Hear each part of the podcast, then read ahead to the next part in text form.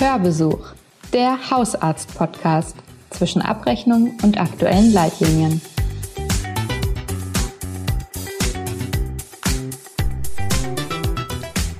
Fast zwei Drittel der Deutschen haben mittlerweile mindestens eine Impfung gegen das Coronavirus erhalten.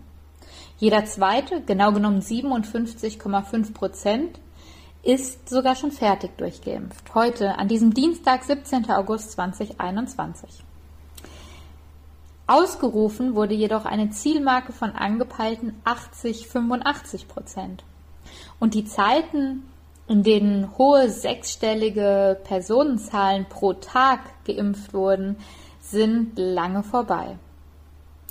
Ich freue mich deswegen sehr, heute die Impfung in der Praxis anzuschauen. Die Corona-Impfung im Besonderen, die stagnierenden Impfquoten, die Frage, wie Hausärztinnen und Hausärzte motivieren können und das nicht nur bei der Corona-Impfung. Mein Name ist Jana Sauer, ich bin stellvertretende Chefredakteurin bei der Hausarzt und ich freue mich sehr, in dieser 17. Episode unseres Hausarzt-Podcasts Hörbesuch verbunden zu sein mit Dr. Hans-Michael Mühlenfeld, Vorsitzender des Instituts für Hausärztliche Fortbildung im Deutschen Hausärzteverband IHF und selber Hausarzt in Bremen. Herr Dr. Mühlenfeld, wir reden so viel über die Corona-Impfung in diesen Tagen. Ist es denn in Sachen hausärztliche Impfberatung wirklich etwas völlig Neues oder völlig anderes oder vergisst man so ein bisschen, dass das Thema Impfen ja urhausärztlich eigentlich ist? Genau so ist es. Ähm, allerdings ist es eben auch so, äh, dass wir hier schon eine besondere Situation haben. Ja selten so in der öffentlichen Diskussion. Ich meine, wenn wir mal davon absehen, als wir letztes Jahr die Masernimpfpflicht haben, die aber dann doch nur einen Teil der Bevölkerung betroffen hat. Die Menschen damals hatten auch einen deutlich erhöhten Informationsbedarf, ähm, als wir sie zur Masernimpfung ähm, äh, beraten haben. Ähm, jetzt trifft, betrifft das Ganze natürlich viel mehr Menschen. Insofern ist es schon eine besondere Herausforderung vom Umfang der Beratung in den Praxen. Vom Prinzip her hatten allerdings äh, ist es das, was, was wir immer machen. Da haben Sie schon recht. Mhm. Und gibt es denn da auch so Analogien, ähm, wo so typische Unsicherheiten liegen bei Patientinnen und Patienten? Ja, die Unsicherheiten äh, sind in der Tat ähm, vorhanden.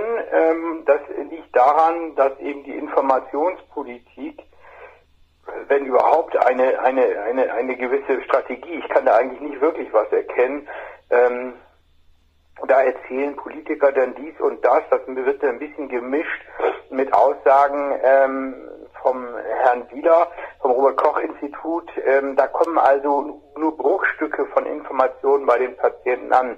Dazu haben wir dann ja noch heutzutage die Informationen, die über Instagram äh, verbreitet werden. Ähm, dann sind da auch noch wieder Menschen, die sozusagen ja, äh, also Stichwort Querdenker, mhm. alles ablehnen. Das heißt, die Menschen sind eigentlich sehr verunsichert ähm, und wenig wirklich informiert. Und ähm, mhm. wir versuchen in den Praxen, wir versuchen in den Praxen die, äh, die Patienten eben dann zu beraten, aber oft letztlich fehlt uns dann doch äh, wirklich die Zeit, äh, so ein Gespräch zu führen, was dann ja leicht mal eine Viertelstunde oder 20 Minuten dauern kann. Mhm. Genau, also das braucht auf der einen Seite Zeit ähm, und auf der anderen Seite, ich weiß nicht, braucht das nochmal in, in besonderem Maße auch vielleicht Fingerspitzengefühl oder so, gerade bei Skeptikern? Ach nein, das würde ich nicht sagen. Also meine Erfahrung ist, dass Hausärzte ja schon ein, ein sehr enges, vertrautes äh, Verhältnis zu ihren Patienten haben. Also Fingerspitzengefühl würde ich da gar nicht, das ist nicht das richtige Wort. Also mhm. äh, wie gesagt, wenn ich die Möglichkeit habe, und natürlich muss beim Patienten auch das Interesse da sein, muss man auch sagen, ähm, aber dann äh, kann ich das alles gut äh, klären und aufarbeiten. Ähm, aber äh, wie gesagt, was mir eigentlich fehlt, ist die Zeit. Mhm.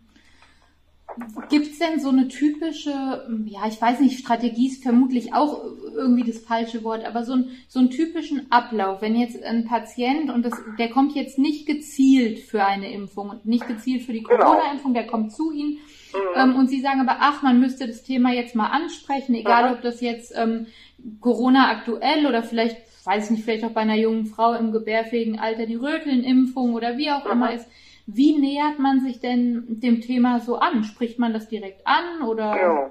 Also bei uns in der Praxis ist es so, dass wir strukturiert alle Patienten, bei allen Patienten den, den Impfstatus erfassen. Also entweder wissen wir es, dann steht es drin, oder wir fragen, wie ist es mit der Covid-Impfung? Und dann sagt der Patient, ja, äh, nee, äh, habe ich noch nicht, äh, ja, dann kriegt er einen Termin angeboten. Oder er sagt, möchte ich nicht. Und dann frage ich natürlich, warum nicht? Und dann wird relativ rasch klar, ähm, ob er zu dem Teil von Patienten gehört, die sich äh, nicht oder noch nicht entscheiden konnten, weil sie ein Informationsdefizit haben. Ähm, dann äh, hake ich an der Stelle ein und äh, berate ihn, frage ihn dann, wo seine Hürden sind, was seine Bedenken sind. Oder, und das gibt es natürlich auch, ich würde mal sagen, das sind wahrscheinlich so 10 Prozent, ähm, die grundsätzlich ähm, so weit von Impfungen, aber auch jeder Art äh, entfernt mhm. sind, ähm, da steige ich dann auch nicht weiter ein, sondern nehme das einfach mal zur Kenntnis. Nicht? Aber da, wo ich äh, äh, eine gewisse Offenheit und wie gesagt mangelnde Aufklärung vermute, ne, da steige ich dann ein und frage eben die Hemmnisse ab. Und dann sagen manche, naja, ähm, also mein Nachbar nach der Impfung äh, ging es ihm drei Tage ganz schlecht und äh, das will ich nicht auch haben. Nicht? Und dann kann man ja erklären, okay, das ist halt eine typische Nebenwirkung, vielleicht sogar gewünscht, dass der Körper da übt und macht, geht aber immer wieder weg, hat nie Komplikationen und dann sagen die, ach so, ja, hm, gut. Ich sage, aber dafür bist du dann aber auch geschützt. Und dann natürlich oftmals äh, Beispiele von Verläufen von Covid-Erkrankungen. Wir hatten ja bei uns in der Praxis, und das kann man dann auch tatsächlich sehr authentisch darstellen, ähm, Patienten, die eben erheblich betroffen waren mhm. und zum Teil auch noch sind. Und dann fordere ich den Patienten auf, dass er dann halt abwägen muss. Und das ist dann ja auch in der Tat ganz individuell. Also ich würde nicht äh, sagen, dass ich jedem eine Impfung empfehle. Das kann man tatsächlich nicht sagen. Ich hatte gestern ein Kind zur Jugendvorsorge, 14 Jahre, kam das Thema auf, äh, sollen wir hier impfen? Und mhm. äh, da habe ich gesagt, nein, würde ich nicht machen weil das Kind komplett richtig gesund ist. Mhm. Diesen Sportverein hat nicht nur Niente an Risikofaktoren und da habe ich dann gesagt, da würde ich im Moment sicherlich auch noch warten. Äh, gleichwohl äh, mit dem Hinweis, dass eventuell soziale Einschränkungen erfolgen auf politischer Ebene, aber das ist ja kein medizinisches Thema. Als Arzt, als Hausarzt von diesem Jungen muss ich sagen, in der Abwägung von Vor- und Nachteilen bei der Impfung für ihn persönlich würde ich im Moment ähm, da erstmal nochmal von abraten. Ja, das ist auch, glaube ich, ein ganz, äh, ganz wichtiger Punkt. Und am Ende liegt die Entscheidung ja dann auch immer bei der Patientin oder dem Patienten. Ähm, genau, also, also die müssen wirklich aufgeklärt werden, das ist es. Mhm. Ich finde, also ich persönlich vor allem bin auch der Meinung, also eine Impfung ist und bleibt ja schon ein Eingriff in das tiefste Innere des Menschen, in das Immunsystem. Deswegen lehne ich auch Impfpflicht grundsätzlich völlig ab. Ich meine, man kann niemanden verpflichten, dass äh, von draußen mit Zwang in das Immunsystem eingegriffen werden kann. Ähm, ich finde ganz klar, man muss Regeln und Rahmen geben. Das ist ja aber eigentlich geläufig. Ich darf ja auch nur Auto fahren, wenn ich einen Führerschein habe. Mhm. Ähm, und wenn ich eben in Restaurants nicht rein darf, weil der Wirt das nicht möchte, wenn ich nicht geimpft bin, ist das auch aus meiner Sicht okay. Und da muss jeder individuell abwägen. Aber verpflichten würde ich keinen. Und wie gesagt, ich habe auch Akzeptanz und Verständnis und ich bin niemand böse, der sagt, nach, wenn ich aufgeklärt bin, äh, und ich dann abwäge und sage, nein, ich fahre sowieso mit dem, mit dem Fahrrad zur Arbeit, ich habe einen Arbeitsplatz, da bin ich immer draußen, weil ich ein Friedhofsgärtner oder sowas, ähm, und der, wenn er sonst gesund ist, da muss der sich nicht impfen lassen. Das finde ich äh, durchaus äh, nachvollziehbar. Also was ich damit sagen will, wenn man das so ein bisschen zusammenfasst, ist, ich würde das nicht alles über einen Kamm scheren, nach dem Motto, wir müssen jetzt unbedingt alle viel impfen. Mhm. Das, das ist nicht meine Position, die ich als Verantwortlicher für die Gesundheit von Patienten sozusagen übernehme. Mhm. Nein, nicht alle und jeder muss sich impfen lassen, sondern man muss gucken, man muss die Menschen aufklären äh, und dann müssen sie selber abwägen und entscheiden. Das finde ich vernünftig. Mhm. Und aber genau dieses Aufklären, wir hatten es vorhin kurz angesprochen, kostet ja wirklich Zeit. Sie haben jetzt ja. auch gesagt, so 15, vielleicht auch mal 20 Minuten. Ähm, bis jetzt ist es ja so, dass wenn Sie nur zur, also wir, bleiben wir jetzt doch mal beim Beispiel Corona, Sie beraten zur Impfung und danach entscheidet sich der Patient, nee, ich möchte mich eigentlich nicht impfen lassen. Erhalten Sie dafür 10 Euro, richtig? Richtig, ja. Das ist natürlich, wenn man das dann hört, für 15 bis 20 Minuten steht es eigentlich in keinem Verhältnis. Absolut nicht und vor allen Dingen nicht, äh, wenn man bedenkt, dass es äh, zwischenzeitlich ja 12 Euro dafür gab, wenn ein Apotheker ein Impfzertifikat erstellt hat, dann ist die Relation völlig daneben. Und eins können Sie auch noch dazu, oder muss man im Hinterkopf haben, wenn ich einen Patienten berate, er lehnt ab, ich rechne die 10 Euro ab. Und innerhalb von zwei Monaten später entscheidet er sich, er möchte doch geimpft werden bei mir, dann werden die 10 Euro auch noch abgezogen. Ja. Also das ist völlig schräg und die Honorierung ist hier äh, absolut unangemessen, wie die ganze Systematik. Ich meine, mit den Testen, äh, da fing es ja mit an, wie viele Milliarden oder Millionen äh, da versenkt worden sind. Äh, das ist ja mittlerweile publik geworden. Ähm, wenn man das äh, in Relation äh, für den Aufwand von Impfungen äh, setzt, die jetzt ja auch noch enorm steigen. Also am Anfang war das kein Problem für uns, Impfwillige zu finden. Ich kann Ihnen sagen, bedauerlicherweise bei uns in der Praxis äh, vernichten wir täglich jetzt ein bis zwei BioNTech-Dosen, mhm. weil keine Menschen mehr bekommen von Astra, die im Kühlschrank liegen und sowieso ablaufen, ja. mal gar nicht zu sprechen. Ähm, und meine Mitarbeiterin, äh, das kann ich ja sehr schön nachverfolgen, wie viele Leute die anrufen müssen, damit sie jemanden finden, der noch geimpft werden äh, möchte. Ja. Ähm, also ich die Menschen, die Mitarbeiter sind, sind gefrustet und das ist ja auch klar, da rufen zehn Leute an und dann erreicht sie nicht oder manche sagen, sie kommen und dann kommen sie doch nicht. Ähm, das ist also hochaufwendig und äh, aus meiner Sicht, mein, der Berufsverband hat es ja angemahnt, aber die Politik scheint es hier nicht zu hören. Da muss dringend umgesteuert werden. Wenn man wirklich eine höhere Impfquote erreichen will, muss man, wie gesagt, die Patienten beraten und dafür muss ich Zeit bekommen, beziehungsweise die Zeit, die ich aufwende, dann auch äh, angemessen vergütet zu bekommen. Sonst wird das keiner machen. Ja.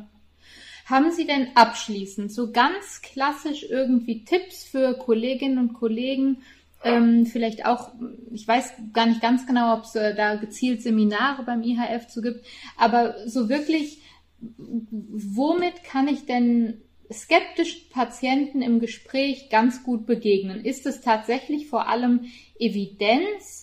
Ähm, sind es möglichst einfache Informationen? Ist es vielleicht, wenn Sie als Hausarzt sagen, ja, ich bin selber auch geimpft? Über, also was sind so Tricks oder die möglichst einfach da im Gespräch helfen?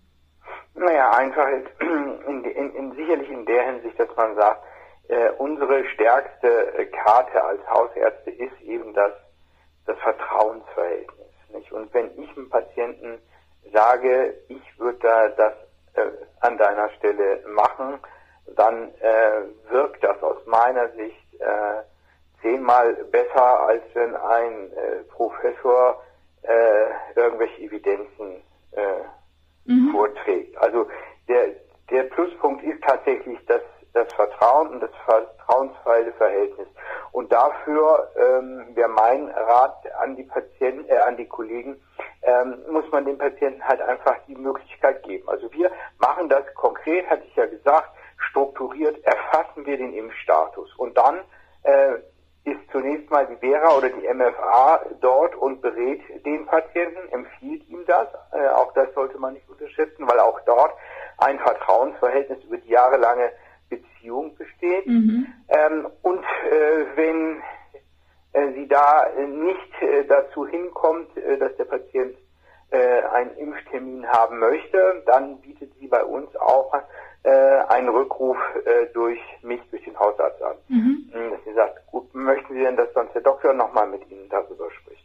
Ähm, also ich glaube, das ist so eine effektive Vorgehensweise, weil wir müssen ja eben hatte ich ja schon jetzt mehrfach ausgeführt, effektiv arbeiten. Wenn ich jetzt die Aufgaben auch noch ineffektiv abarbeite, indem ich zum Beispiel jeden Patienten selber anspreche und das nicht über meine MFAs vorselektieren lasse, dann kommen wir überhaupt gar nicht mehr weiter und dann kommen wir eher in eine Situation, wo die Kolleginnen und Kollegen äh, sich selber erschöpfen und dann sagen, weißt du was, ich höre jetzt auf damit, ich mache da nicht mehr weiter mit, ich habe allen das offiziell angeboten und jetzt ist Schluss. Und letztlich muss man auch sagen, ist ja die Erhaltung der Volksgesundheit auch nicht äh, erste oder dringende Aufgabe von Hausärzten, die das selber leisten müssen, sondern es müsste eigentlich durch die Politik hier deutlich gefördert werden, aber das ist ja bedauerlicherweise nicht der Fall. Welche Erfahrungen macht ihr mit Impfungen in der Praxis? Wie schafft ihr es, Patientinnen und Patienten zu motivieren? Welche Tipps gibt's? Wir freuen uns über eure Rückmeldung an info@medizinundmedien.eu oder schickt uns doch gerne Feedback zu unserem Podcast. Gerne auch direkt als Bewertung hier in eurem Podcast Player. In jedem Fall hören wir uns wieder in zwei Wochen und für unsere mittlerweile regelmäßigen Zuhörerinnen und Zuhörer mit einer kleinen Überraschung. Bis dahin, bleibt gesund.